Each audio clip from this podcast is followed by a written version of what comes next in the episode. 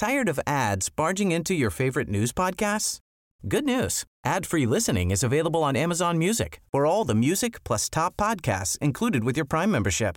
Stay up to date on everything newsworthy by downloading the Amazon Music app for free or go to amazon.com slash news ad free. That's amazon.com slash news ad free to catch up on the latest episodes without the ads. Heraldo Radio. La HCL se comparte, se ve y ahora también se escucha. El dedo en la llaga. Había una vez un mundo en el que nadie creía. Un país de historias inexplicables. Una nación con personajes asombrosos. Santo Tomás tenía razón. Hay que ver para creer. El México increíble. Las verdades que duelen. La voz de los que callan. El dedo en la llaga. Infórmate, diviértete, enójate y vuelve a empezar. El Heraldo Radio presenta El Dedo en la Llaga con Adriana Delgado. I never thought that I would find a way out. I never thought I'd hear my heartbeat so loud. I can't believe there's something left in my chest anymore. But goddamn, you got me in love again. I used to think that Muy buenas tardes, ¿cómo están? Los saludo con mucho gusto desde aquí, desde la cabina del Heraldo Radio, siendo las 3 de la tarde con un minuto. Y estamos escuchando Laugh Again con la talentosísima Dua Lipa. A ver, Javi.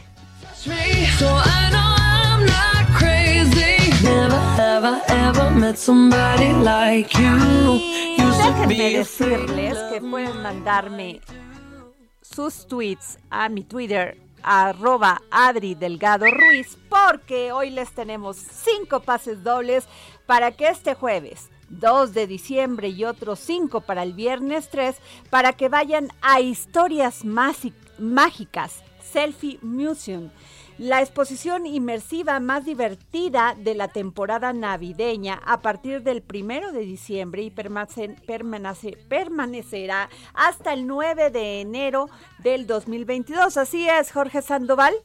A ver, porque Jorge es el que me pone a ver, ven, para que nos digas bien. La experiencia está conformada por más de 40 selfies spot que incluyen elementos icónicos de la Navidad. Áreas inmersivas que da la sensación de brincar por el espacio o que te deslizas por las estrellas, además de una estación de maquillaje alucinante. Cabe destacar que con el ingreso de cada persona, un porcentaje de su entrada se destinará a que niños en situación de vulnerabilidad visiten el museo, que se diviertan y vivan una experiencia inolvidable. Jorge, a ver. Efectivamente. ¿Y qué tienen que hacer para ganarse estos cinco pases dobles para el jueves 2 y cinco para el pases dobles para el viernes 3? Pues solamente pues escribirle como siempre al Twitter de Adriana Delgado, que es arroba Adri Delgado Ruiz. Ahí le tienen que dejar a Adriana su nombre, su teléfono y su correo electrónico y el pase lo van a recoger directo en la taquilla de la exposición. Ahí están las bases. Muy bien, Jorge. Y de libros, Jorge, a ver, por favor, ¿qué vamos para aquellos que nos manden un tweet a mi Twitter, arroba Adri Delgado Ruiz, por favor? El día de hoy, como siempre, tú tienes dos libros que obsequiar. Uno es Salvajes, de Antonio Ramos Revillas, una historia de los bajos fondos, pero de allá de Monterrey. Fíjate que eh, si quieren revivir la entrevista, se encuentra en el podcast de Adriana Delgado de Cultura. Ahí se encuentra la entrevista de Antonio Ramos Revilla.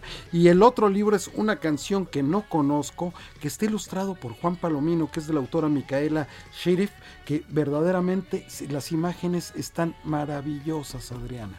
Pues qué bueno, Jorge, eh, porque el único programa de la radio que regala libros todos los días Pues es el dedo en la llaga. Así es, Jorge. Y bueno, tenemos en la línea a y el ingeniero Guillermo Rosales. Ah, es que lo tengo aquí en lugar. A ver, perdón.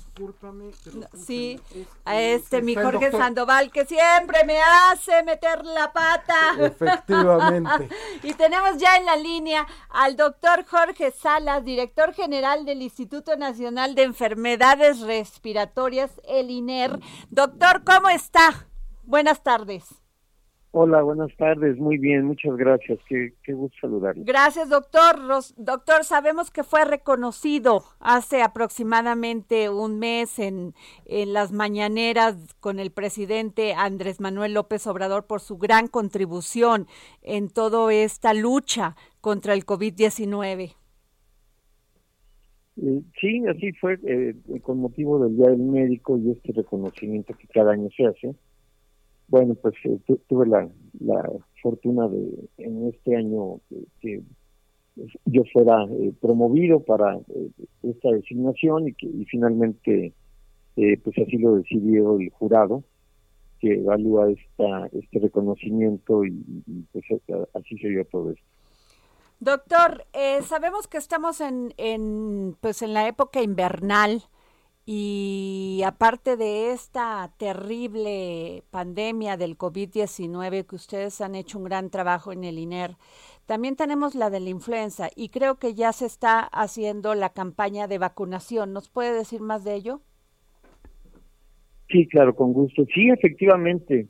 Creo que ahorita sí es un momento importante de, hablar de los dos temas, que la gente tenga en la mente eh, los dos padecimientos, COVID, que pues, la pandemia sigue, este, y, ahora pues con estas nuevas noticias que surgen de, variantes de virus, pero por supuesto la influenza, porque esta es la temporada, como cada año generalmente ha sucedido desde el 2009 para acá, en el que la temporada invernal incrementa el número de casos. El año pasado fue una situación totalmente atípica, eh, porque no hubo casos reportados de influenza, y esto será debido a que pues, la gente estaba en sus domicilios, el uso del cubrebocas, y la verdad es que pues, todos estábamos como más alertas y con mucho cuidado, y, seguramente eso tuvo que ver con que no hubiera influenza. Pero en esta ocasión, este, bueno, pues vamos a ver cómo, qué sucede. los reportes, por ejemplo, en el sur de Estados Unidos, o en varios estados de la, de la Unión Americana, pues ya se están reportando cada vez más casos de, influenza y lo que uno espera es que probablemente pueda suceder lo mismo aquí. De hecho, aquí, por ejemplo, en el INER, ya tenemos el primer caso detectado de, influenza. En la prueba ya salió positivo. Eh, es el primero que nosotros tenemos en dos años.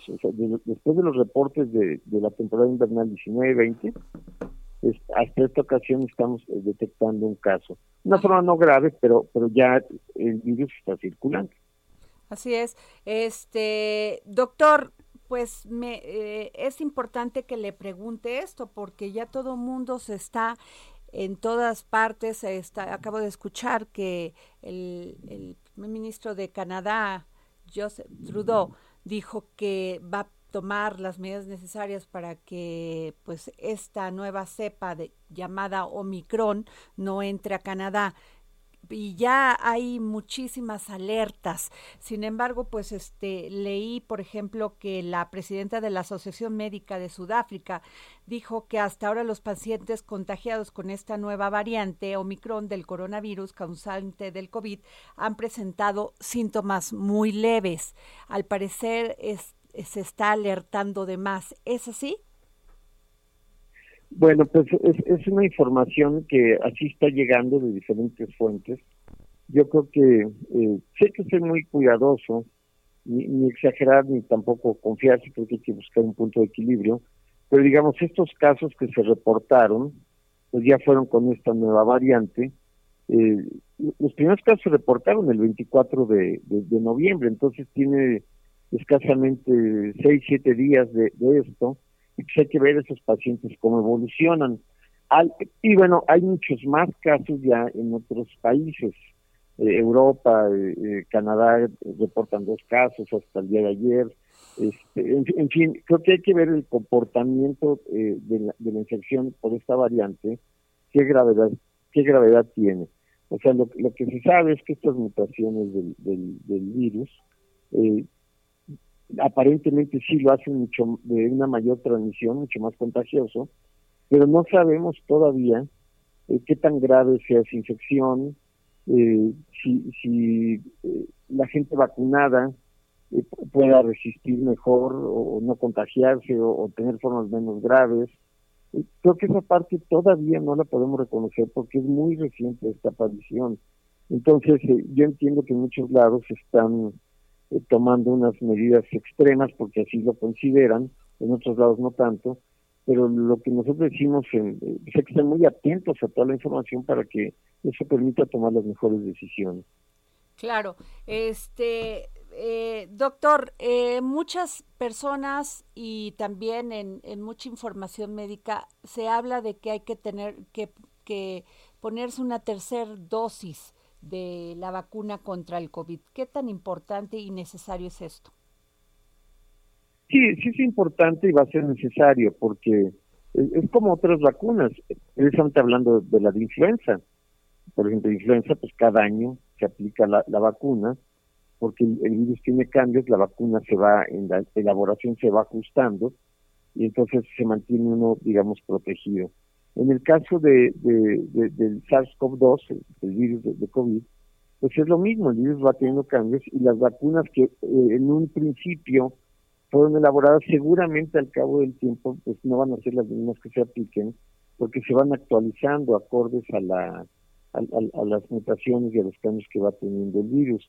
Entonces eh, se sabe eh, en México eh, apenas está estamos cumpliendo 11 meses de los primeros vacunados los primeros vacunados fueron el 24 de diciembre y luego ya vino un grupo ya en cadena a partir del 27 de diciembre el personal de salud entonces, estamos a 11 meses de que fueron vacunados eh, y, necesitamos saber mejor el comportamiento, pero sí se sabe, porque las industrias farmacéuticas así lo han comentado y hay estudios que, que, lo demuestran, que al cabo de los meses los niveles de anticuerpos van disminuyendo. Uno se mantiene, digamos, este, depende de cada persona también, su estado inmunológico, su estado de salud, una serie de factores eh, y entonces eh, los niveles de anticuerpos pueden ir bajando al cabo del tiempo, pero digamos en un lapso de seis meses se mantienen buenos niveles, nueve meses puede ya empezar a haber este, disminución importante, pero no, no, no se llega a cero. Entonces, eh, creo que la, la, tercera dosis sí se va a dar como cada año va a llegar un momento en que nos tengamos que estar vacunando. Ok, doctor. Pues yo le agradezco, doctor Salas, este, que nos haya tomado la llamada para el dedo en la llaga y agradecerle, pues, a nombre mío y yo creo que de muchos mexicanos y mexicanas, que esté usted a, este, al frente de este Instituto Nacional de Enfermedades Respiratorias, porque eh, gracias a ustedes, pues, hemos podido sortear esta terrible pandemia del COVID-19 agradezco los comentarios y siempre con mucho gusto, Ariana. Muy amable, doctor. Bueno, pues fíjense que nombran a Guillermo Rosales Zárate y a Fernando Lascurain Farel como presidente ejecutivo y director general de la AMDA, respectivamente, que es la Asociación Mexicana de Distribuidores de Automotores. Guillermo, ¿cómo está? Muy buenas tardes. Adriana, muy buenas tardes, eh, muy complacido de poder estar en su programa de nueva cuenta. Muchas gracias. Guillermo, pues, ¿qué le espera a la AMDA en estos momentos tan complicados que pasó y que sigue pasando? Porque pues se cayeron las ventas, todo este tema de, de el chip o como le llaman ustedes para los nuevos automóviles que no ha, no ha permitido que se surtan en las este, distribuidoras de automotores, este, autos de este, de este año. ¿Qué va a pasar?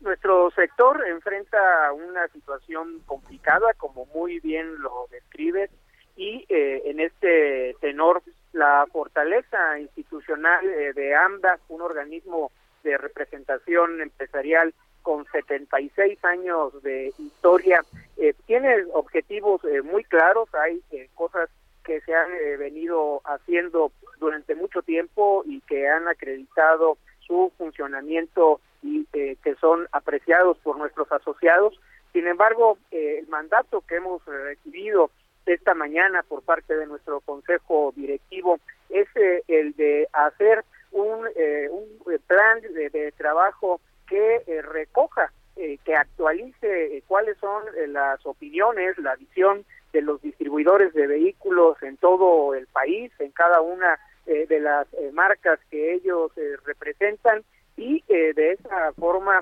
estar a la altura de los nuevos retos que esta realidad tan preocupante nos está marcando. Por supuesto que siendo un organismo de representación empresarial, nuestra principal eh, misión es estar al servicio y brindar mejores condiciones para nuestros asociados.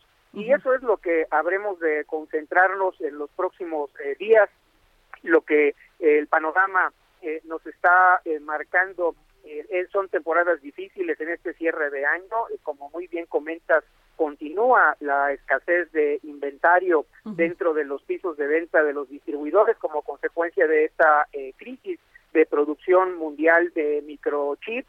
Estamos eh, también eh, con una dinámica económica que en el entorno nacional luce preocupante y que nos obliga a reforzar nuestro trabajo de propuesta hacia el gobierno eh, de la República, eh, gobiernos estatales de igual forma, eh, de tal suerte que no existan políticas públicas que en lugar de fortalecer a la economía formal, fortalecer la creación de empleo en las empresas, pues estén generando obstáculos para el, sano desarrollo y que podamos volver a la senda del crecimiento. Eh, un ejemplo eh, de esto, eh, de los obstáculos que se han venido sembrando, es la anunciada regularización de vehículos ilegales por parte del gobierno federal, programa que sigue en elaboración dentro del gabinete y del cual hemos estado exigiendo que seamos incluidos y escuchados para disminuir el impacto negativo que estará causando a nuestro sector, Adriana. Guillermo Rosales, presidente ejecutivo de la Asociación Mexicana de Distribuidores de Automotores, ¿han tenido algún acercamiento con el gobierno federal, con la Secretaría de Economía, con la Secretaría de Hacienda? Sí, hemos estado en contacto, en comunicación eh, con la secretaria de Economía, eh, Tatiana Cloutier, igualmente con el secretario de Gobernación, eh, eh, Adán Augusto López Hernández, y eh, lo que hemos eh, recibido es una muy buena disposición a escuchar y el compromiso de abrir ya las mesas técnicas para poder concluir, arribar en eh, programas eh, que finalmente pues cumplan el objetivo que todos estamos eh, deseando, incluyendo por supuesto al presidente de la República de brindar mejores condiciones para todos los mexicanos. Don Guillermo Rosales, aproximadamente cuánto dinero pues dejó de ganar todas estas, este, toda, pues los que están en su asociación, los distribuidores, pero sobre todo cuántos empleos se perdieron, que es lo más importante.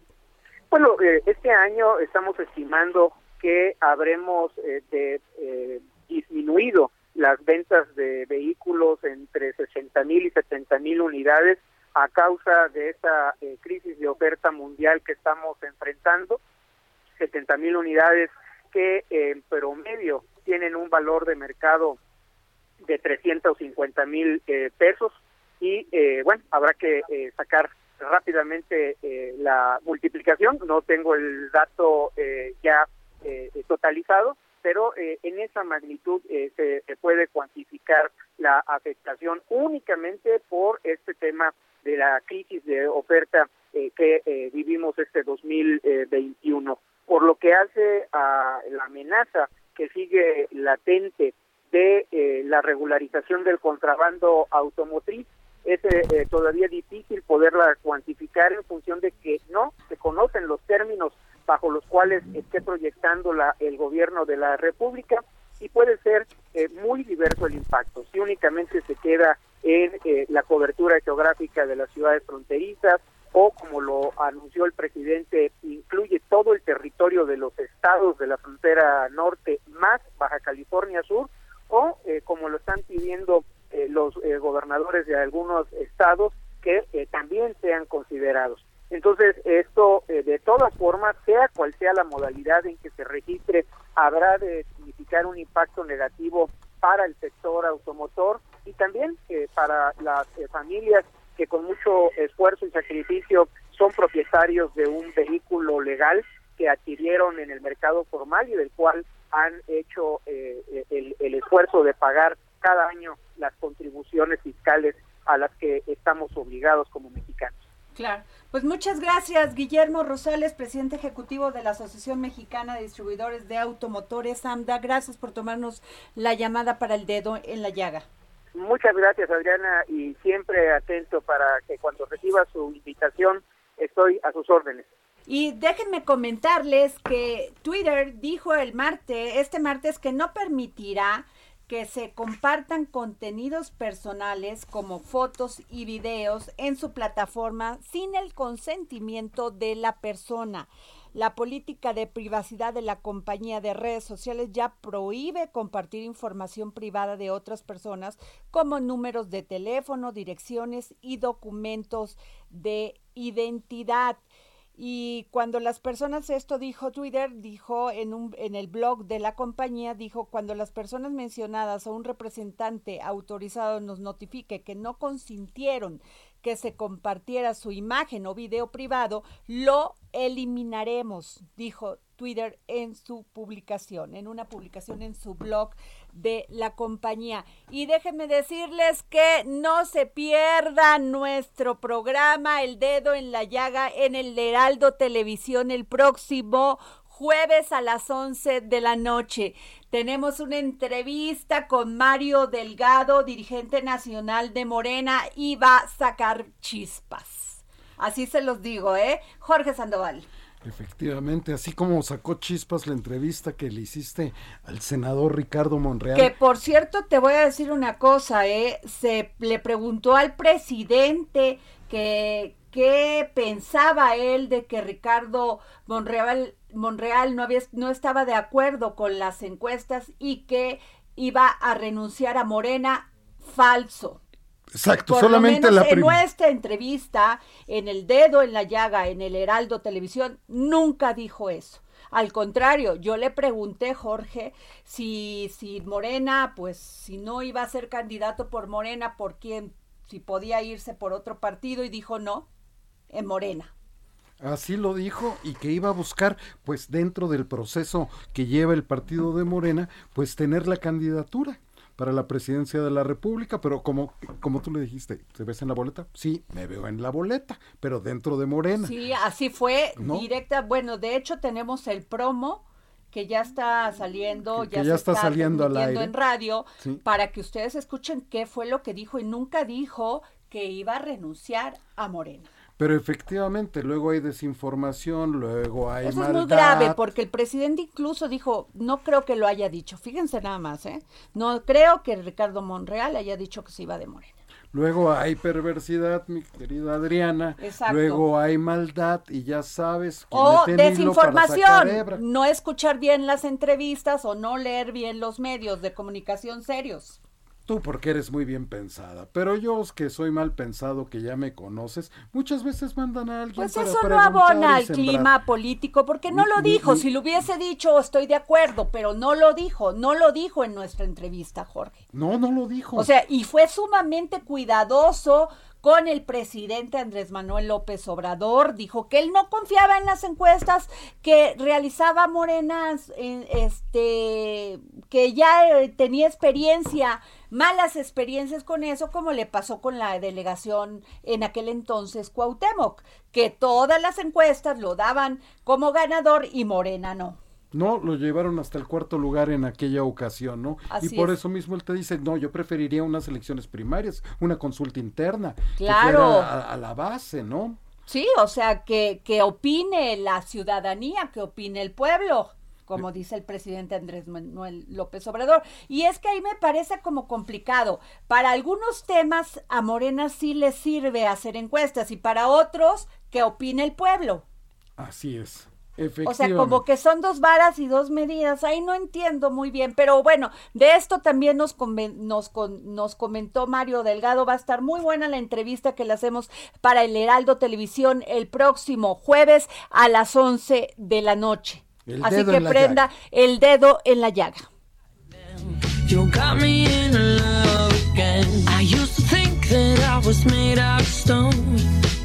I used to so many nights on my own.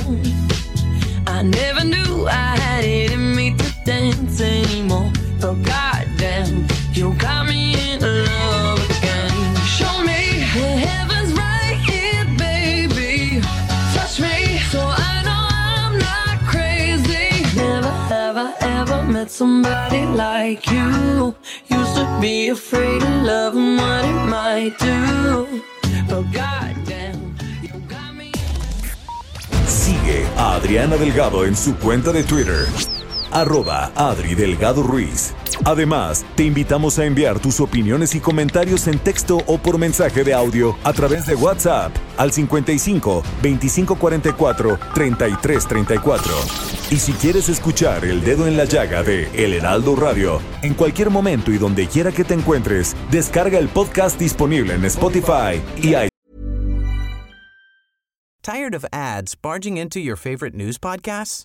Good news. Ad-free listening is available on Amazon Music for all the music plus top podcasts included with your Prime membership. Stay up to date on everything newsworthy by downloading the Amazon Music app for free or go to amazon.com slash news ad free. That's amazon.com slash news ad free to catch up on the latest episodes without the ads.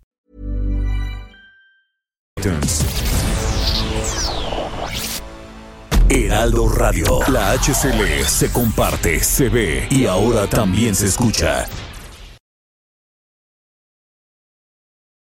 Heraldo Radio 98.5 FM, una estación de Heraldo Media Group, transmitiendo desde Avenida Insurgente Sur 1271, Torre Carrachi, con 100.000 watts de potencia radiada. Sigue a Adriana Delgado en su cuenta de Twitter en arroba Adri Delgado Ruiz. Y envíanos tus comentarios vía WhatsApp al 55 25 44 33 34 o 55 25 02 21 04. Bueno, regresamos aquí al dedo en la llaga. Yo soy Adriana Delgado, nos escucha por la 98.5 FM del Heraldo Radio. Y déjenme decirles que eh, tenemos un enlace con Elia Castillo, reportera del Heraldo Media Group, porque hoy fue la comparecencia de la secretaria de Seguridad y Protección Ciudadana, Rosa Isela Rodríguez, con motivo de la glosa por el tercer informe de gobierno ante la Comisión de Seguridad Ciudadana de la Cámara de Diputados. ¿Cómo estás, Elia? Muy buenas tardes, Adriana. Te saludo con gusto. Muy bien. Oye, le fue muy bien a la secretaria, ¿eh? Bueno, te comento que la comparecencia continúa en este momento en la Comisión de Seguridad Ciudadana. Eh, la, la, la funcionaria continúa en comparecencia, apenas va en la segunda ronda de preguntas y respuestas de tres. Y te comento que, bueno, en un inicio la secretaria de Seguridad Ciudadana, Rosicela Rodríguez, aseguró que decidió pintar su raya frente al crimen organizado y rechazó que haya pactos abominables, así los calificó con el crimen organizado, ni actos fuera de la ley. Advirtió que si algún funcionario traiciona ese compromiso, pues tendrá que enfrentar a la justicia. Oye, Elia, pero, pero pensábamos que se iba a poner la comparecencia igual como se puso en el Senado, ríspida, pero hasta lo que yo pude ver de esta comparecencia y escuchar, pues estu está bastante suave. Así es, Adriana, es una comparecencia terza por parte de los legisladores de oposición. No ha habido ningún eh, tipo de manifestación o alteración por parte de las fracciones del PAN, PRI, PRD o Movimiento Ciudadano han cuestionado a la funcionaria sobre el tema de la seguridad. Sin embargo, no ha habido ningún tipo de rispidez durante esta eh, comparecencia.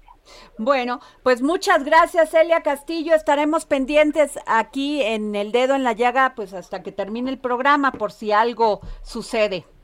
Claro que sí, Adriana, estamos pendientes. Y ya tengo a Alejandro Ope, nuestro gran analista de seguridad. Si hay alguien que sabe de Seguridad Nacional, es Alejandro Ope. Y bueno, Alejandro, pues está llevando a cabo esta comparecencia de la secretaria de Seguridad y Protección Ciudadana, Rosicela Rodríguez, y me llamó poderosamente la atención porque te voy a decir, fueron ocho puntos que la secretaria de Seguridad este, dio como la, como la gran estrategia nacional de seguridad, que es con el objetivo de construir la paz. Te voy a decir el primero, a ver qué piensas. Atender las causas estructurales de violencia con acciones de bienestar que garanticen a la población empleo, educación, salud, para restar la base social al crimen. Mira, eh, Adriana, primero, buenas tardes, buenas tardes al auditorio. Muchísimas gracias por estar, por invitarme de nueva cuenta a tu programa. Es siempre un placer estar aquí. Mira, eso suena muy bien como eslogan, pero el aterrizaje práctico es más complicado. ¿no? Deja de ponerte así. Ciudad Juárez, cuando explota, digamos, eh, Ciudad Juárez tenía pleno empleo, cuando tiene la crisis de violencia. Tijuana tiene, si algo no tiene, pues si un problema no tiene Tijuana, es desempleo y tiene más de 2.000 homicidios al, año. Em, entonces, eh, la, la, relación entre indicadores socioeconómicos y eh, indicadores de delito y sobre todo de delito violento es compleja, no es mecánica, no es directa. Algunas de las regiones más pobres del país son también las más seguras. Algunas de las regiones más pujantes económicamente del país son las más violentas. Piensa el caso de Guanajuato. casi sería que la pobreza es sinónimo de delincuencia y no es así. No es, no es, eso es bien importante que la gente recuerde. La inmensa, gigantesca mayoría de los pobres, de los marginados, de los excluidos, de los desempleados, no cometen delitos. Reciban o no un apoyo del gobierno. Así es. Y mucho menos delito violento, ¿eh? Así es. O sea, siempre, en todo momento, el, de, el delito es un, es un fenómeno de minorías de pequeñas minorías. Yo una vez hice un cálculo un poco ranchero, si lo quieres así, pero, pero creo que tiene algunas patas, ¿no? Imagínate que cada delincuente comete un delito por semana, ¿no? En promedio. Ajá. Según la encuesta nacional de victimización y seguridad eh, eh, eh, y percepción de la seguridad pública, se cometen en México son 30 millones de delitos. Divídelos entre 50, y 50 porque digamos que se toman dos semanas de vacaciones. ¿no? Digamos 50, nos da 600 mil. Pero eso hay una lógica, lo que hay probablemente una distribución de Pareto, ¿no? Donde los más activos pues son los que acumulan más delitos. Entonces, el 20% probablemente representa 80% de los delitos que se cometen. Entonces, en cualquier momento dado, en un país de 130 millones de habitantes, el 80% de los delitos lo cometen no más de 120 mil personas. Entonces, como lo que tú quieres es programas sociales que atiendan a esos. Exacto. Atiendan a, los que ya están en conflicto con la ley, los que ya están en, los sistemas, en el sistema penitenciario, los que ya están en el sistema de justicia para adolescentes, los que están tienen un problema de adicción. O sea, son, son personas que ya están en, en ya, ya cruzaron cierta, cierta raya, eh, que cometen, son, son, digamos, clientes intensivos del sistema de justicia penal.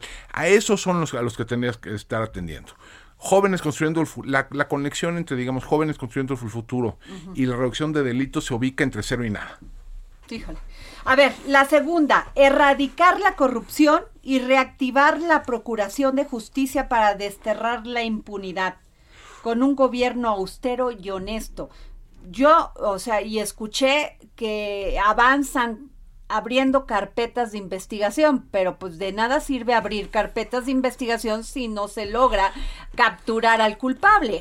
E, este es un por la falta de, capacitación a, los ministerios públicos, policías y todo. Es un, yo creo que tienes toda la razón. Es decir, el es y es cierto que digamos que la integridad, garantizar la integridad de las instituciones es un paso muy importante en la en los procesos de, de fortalecimiento institucional. ¿no?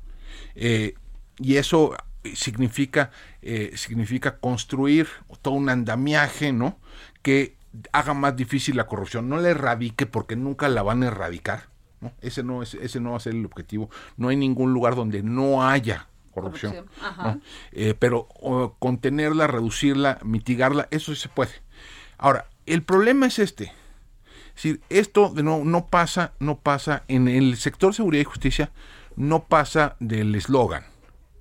Eh, para tú combatir la corrupción ahí tendrías que estar, por ejemplo, fortaleciendo unidades de asuntos internos en las policías. Por ejemplo, eh, creando mecanismos de supervisión civil sobre las policías. Por ejemplo, eh, fortaleciendo los mecanismos de supervisión de fiscalización legislativa sobre las instituciones de seguridad y justicia. No hay nada de eso. No hay una agenda de, combate a la corrupción específica del sector. Simplemente no existe. No existe en, la discusión pública. No, eh, no hay, eh, no hay eh, fondos presupuestales para, por ejemplo, formar unidades de asuntos internos. Eso no existe. entonces, pues sí. ¿Y existió alguna vez? Pues mira, hubo, pero nunca, nunca con el vigor necesario. Siempre había una resistencia, ¿no? Obviamente de las instituciones a ser vigiladas desde fuera. Pero hay que, déjame recordarle, porque es que no nos van a dejar hacer nuestro trabajo, al revés, ¿no? Las mejores policías del mundo, las mejores fiscalías del mundo, son las que están más vigiladas, las que están más supervisadas, las que tienen más ojos encima, ¿no? Porque son las que tienen que mejorar sus estándares de calidad, ¿no? Y aquí pues no hemos, no hemos, eh, es un problema estructural, no es de este sexenio, pero ciertamente en este sexenio no ha habido, no han empujado las, eh, la agenda requerida para así ir mitigando la corrupción en, en, por ejemplo, en las fiscalías, ¿no?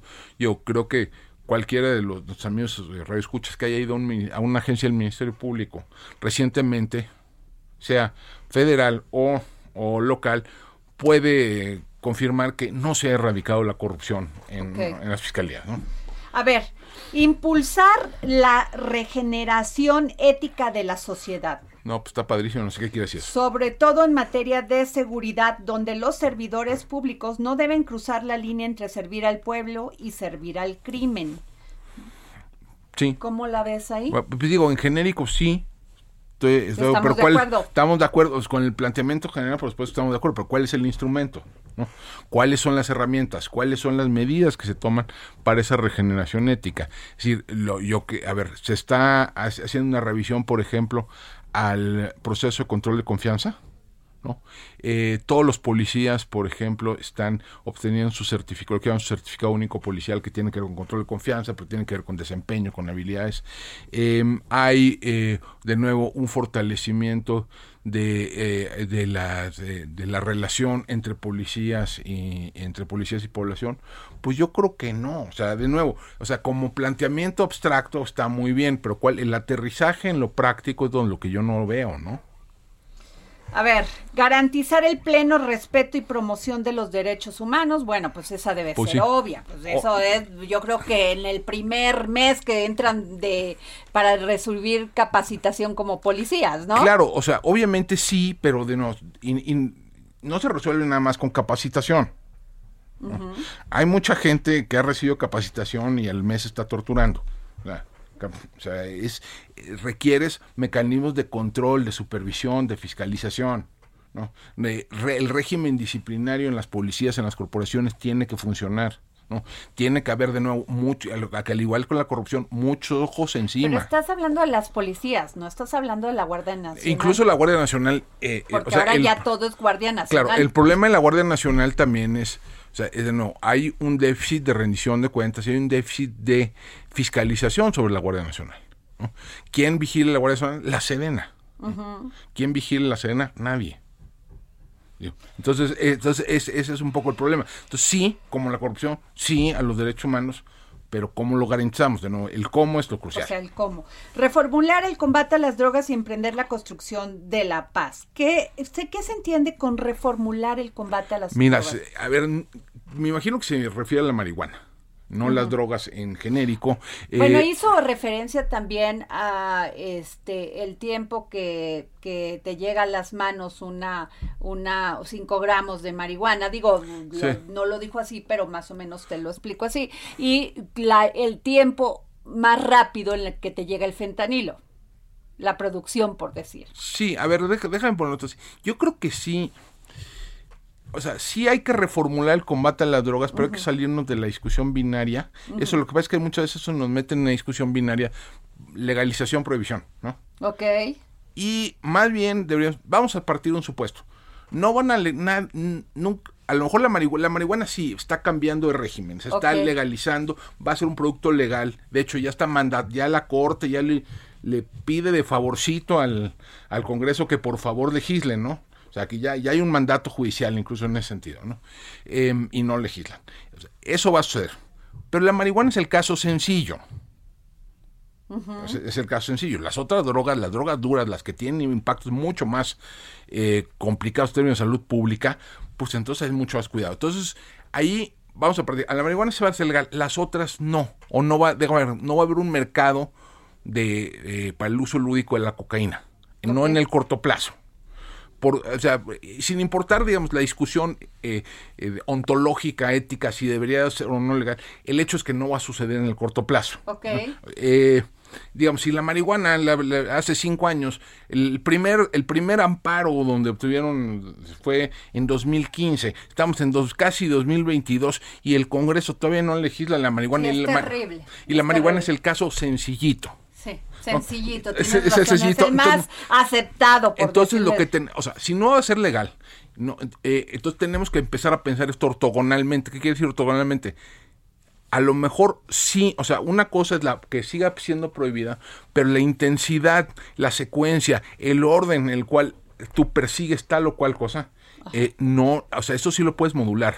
A lo mejor tu el problema desde el, punto de vista mexicano no es cuánta droga llega a Estados Unidos, sino cuánto, cuánto eh, desorden, cuánta violencia, cuánto, pues, cuántos problemas genera en el tránsito. Entonces, lo que es, una vez que le apuntamos a ese problema, entonces lo que queremos es modularlo, enviarlo hacia modalidades menos tóxicas, menos violentas, que afecten menos a la sociedad circundante. Eso sí se puede hacer. Ahora, pero no estoy seguro que eso es lo que haya querido decir la secretaria. Bueno, a ver, esta sí me llamó la atención y, cuando venía para acá dije, desde luego nos tiene que comentar Alejandro desde de esto. Recuperar y dignificar los centros penitenciarios. A ver, ¿sí? Hay mucha violación a los derechos humanos, como viven, hay sobrepoblación. Es, son, eh, que hayan cometido un delito es... Pues sí. A ver, las prisiones son las puertas, la puerta del infierno, ¿no? las prisiones mexicanas son las puertas del infierno, salvo excepciones. Y es cierto que tenemos que transformarlas. Es cierto, o sea, pero transformarlas requeriría, o sea, lo que está diciendo, para hacer lo que la Secretaría propone, habría que echar para atrás varias medidas que se han tomado en este gobierno. Una muy en particular, en 2019, o sea, con la reforma al sistema penal acusatorio que viene en 2000 que se implementa, se pasa en 2008 y se implementa en 2016, ¿no? El número de delitos que detonan prisión preventiva oficiosa era nada más siete.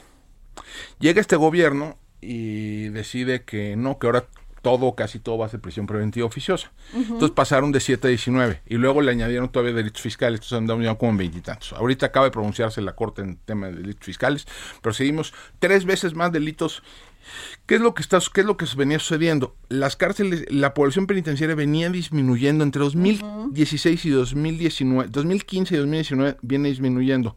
Por primera vez en décadas no tenemos sobrepoblación a nivel del sistema. Ok. Viene la reforma de 2019 y ¿qué crees? ¡Pum! Vamos para arriba. 2021, por primera vez en cinco años, tenemos sobrepoblación a nivel del sistema. A ver, Alejandro, ¿qué es tener sobrepoblación en las cárceles, en los centros penitenciarios? Muy fácil. En las cárceles tienes 200, tienes espacios para más o menos 210 mil. ¿Por celda cuánto cabe? Pues depende de las personas Ponle cuatro, tres, cuatro. Es que depende, las, las celdas depende. eh, y entonces a lo mejor metes 10. O sea, hay, ¿Cómo duermen, Alejandro? Pues eh, por turnos. ¿Cómo por turno? Pues lo, digo, eh, en, eh, hay prisiones donde la separación es tan grave que uno tiene que pagar para poder ajustarse. O sea, es, o sea, Pero esto es, que ahí sí hay una violación a los derechos humanos, aunque haya aunque sea un delincuente. No, gravísimo. No, hay una. Entonces, lo que tendríamos que hacer para transformar las prisiones es dejar de usar la prisión como, como de el abuso, el uso y abuso de la prisión debería ceder. Deberíamos de estar utilizando medidas alternativas, deberíamos estar utilizando otro tipo de medidas cautelares que no. ¿Cuáles? Por ejemplo? a ver, tienes el que... Eh, Como caso Lozoya. Caso... Le pongo un brazalete. brazalete y en su casa. O Rosario. Rosario Robles no tiene sentido que esté en la casa. Está ocupando un espacio que podría ser ocupado por un por alguien que, es, que representa un peligro ah, inminente, inminente a la sociedad. Eh, es, o sea, y luego tenemos que separar poblaciones y luego tenemos que pagarle más a los custodios. Hay que hacer muchas cosas. Tiene razón, pero nuevo, hay, hay un desfase entre el objetivo y el instrumento. A ver, ocho. Sí. El, no, es siete. Privilegiar la prevención social del delito y la delincuencia. Pues sí, de acuerdo. O sea, o sea, por supuesto es mucho mejor prevenir que perseguir. Pero ¿cómo vas a ah, prevenir? de nuevo, eh, insisto, o sea... Nos tendríamos que ir al punto número uno, regresemos, que las causas estructurales de la violencia. Hay, hay, hay programas de prevención social del delito que funcionan muy bien muchos que no funcionan para nada. Ajá. Entonces, lo primero que tenemos que hacer ahí es, pues, a ver, habría que comprometerse, por ejemplo, con la evaluación externa, ¿no? Es decir, y con, y, que, y con la evidencia, ¿no? Es decir, vamos haciendo los programas que sí funcionan y vamos a abandonar los que no funcionan, ¿no? Eh, eh, es, eso, eso, eh, lo que sería, si hay un compromiso sería, por ejemplo, vamos creando una especie de Coneval, de Consejo Nacional de Evaluación de la Política Social, vamos haciéndole eso para políticas de seguridad y justicia, incluyendo políticas de prevención. Cuáles sí funcionan para reducir delitos, cuáles no. Entonces, hay algunas que, las que tienden a funcionar son los que llaman prevención terciaria, la que van a población que ya está en conflicto con la ley. Por ejemplo, reinserción de reos tiende a funcionar digo, bien armado, a funcionar bien. Programas de... Pero ¿cuál es el porcentaje de que alguien se inserta a la sociedad y no vaya a volver a cometer. Pues mira, ahorita son muy chiquitos, pero a ver, es que tú si reinsertas a una persona que está en prisión, te evitas una cantidad absolutamente bestial. ¿Cuánto cuesta un preso anualmente en una Pues déjame ponértelo así, a ver, el sistema penitenciario federal que tiene más o menos 40 mil reos, no, bueno, no, ellos mismos, 25 mil reos, nos cuesta 18 mil millones de pesos. Al año. Ese es nada más el federal y el federal, el sistema federal nada más tiene el 10% de la población penitenciaria, un, poco, un poco más del 10% de la población penitenciaria. Entonces, pues más o menos sí nos cuesta una lana. Entonces, tú, si reinsertas, si tú te evitas la reincidencia, pero olvídate lo que nos cuesta en prisión, lo que le cuesta a la sociedad que comete y comete y cometa delitos a una persona. Entonces, si tú logras reinsertar, eh, reinsertar eh, exitosamente a un reo, te evitas una cantidad absolutamente bestial de, delitos. Es una de las cosas más costo eficientes que puedes hacer. Em, pero sí son, no son, no son fáciles, hay que invertirle, etcétera. Eh, programas de atención a, usuarios intensivos de drogas. No quiero decir adictos porque tiene, es estigmatizante. Pero a usuarios intensivos de drogas esos pueden ayudar, puede ayudar muchísimo. No es una población muy chiquita, pero que, comete, que puede tender a cometer muchos delitos. A esos a los que habría que enfocarse. De nuevo, jóvenes con, eh, construyendo el futuro, eh, sembrando vida, no son programas de prevención social del delito. No es lo mismo política social que prevención social del delito. Yo estoy de acuerdo con la secretaria, pero vamos, vamos eh, entonces comprometiéndonos con el, con el escrutinio y con la evaluación externa. Ok, el, el último, el uso de la inteligencia y la proximidad ciudadana para transformar la actuación reactiva y punitiva de las fuerzas de seguridad. Híjole, está padrísima la frase. A ver. está, padrísima. El uso de la inteligencia. Pues sí, a ver, sí, eh, yo creo que sí, de, de nuevo, en, en términos del objetivo, por supuesto que tenemos que comprometernos con los datos, ¿no? O sea, la, acción de las autoridades debe estar basada en evidencia, debe estar basada en datos. y, no, déjame, mandar a la policía donde se cometen delitos y no hacer rondines a lo loco, ¿no? O sea, eso sí, por supuesto. Y, y que la proximidad... de cámaras y, todo eso. Y claro, más la proximidad con la población te dice muchísimo sobre dónde se cometen delitos, dónde está la narcotiendita, dónde hay asaltos, etcétera. Sí, por supuesto, pero, de nuevo, ¿Dónde está el instrumento? ¿Dónde está el, ¿Dónde está el dinero para eso? O sea, ¿dónde está el instrumento? ¿Cuál es el instrumento? ¿no? bajaron Le bajaron a los estados, ¿no? Y a los municipios, pues, pues, sí. Ahora, ¿cuáles son las herramientas? Ahora, dice la secretaria de Seguridad Ciudadana, Rosa Rodríguez, que bajaron, bajó el delito del huachicoleo. Puede ser, déjame poner. El huachicol.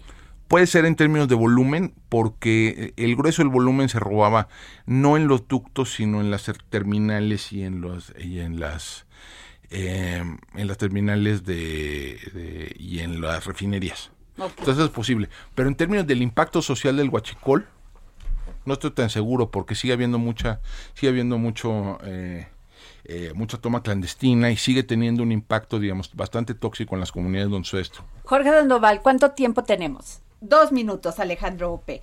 La Guardia Nacional tendrá una infraestructura de 248 cuarteles para 2021 y un despliegue de más de 100 mil efectivos. ¿Esto es suficiente para combatir la delincuencia? No, no empieza. O sea, deja, déjame poner esto así. A ver, la Guardia Civil en España, la Guardia Civil en España, que supuestamente modelo esto, la Guardia Civil en España está, solo atiende sobre, bueno, atiende fundamentalmente zonas rurales y pequeñas poblaciones. Ok. ¿okay?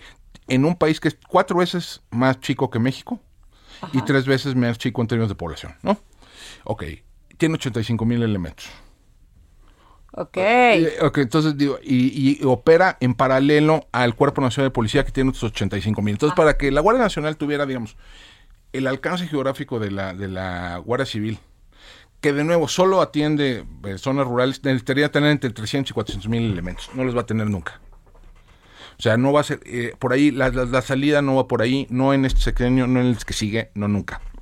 Eh, es, o sea, no va a funcionar. O sea, necesitamos construir capacidades locales, eh, policías municipales, policías eh, estatales. Por ahí es, por ahí es la, salida. Este cuerpo, si además lo, lo mandas a todas partes, hacer de todo, resulta, lo que resulta es que no es suficiente para nada en ningún lugar. Híjole, Alejandro, pues desmenuzamos las ocho, los ocho puntos claros, o sea, muy claros de la Estrategia Nacional de Seguridad. Muchísimas gracias, Alejandro Ope. Se nos acabó el tiempo. Nos tenemos que ir de, en el dedo de aquí, del dedo en la llaga. Muchas gracias por escucharnos.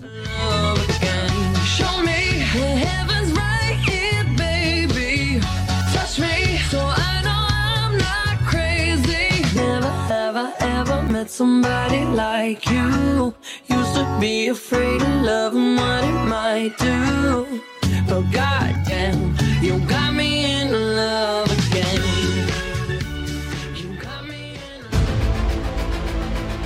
El Heraldo Radio presentó El Dedo en la Llaga con Adriana Delgado.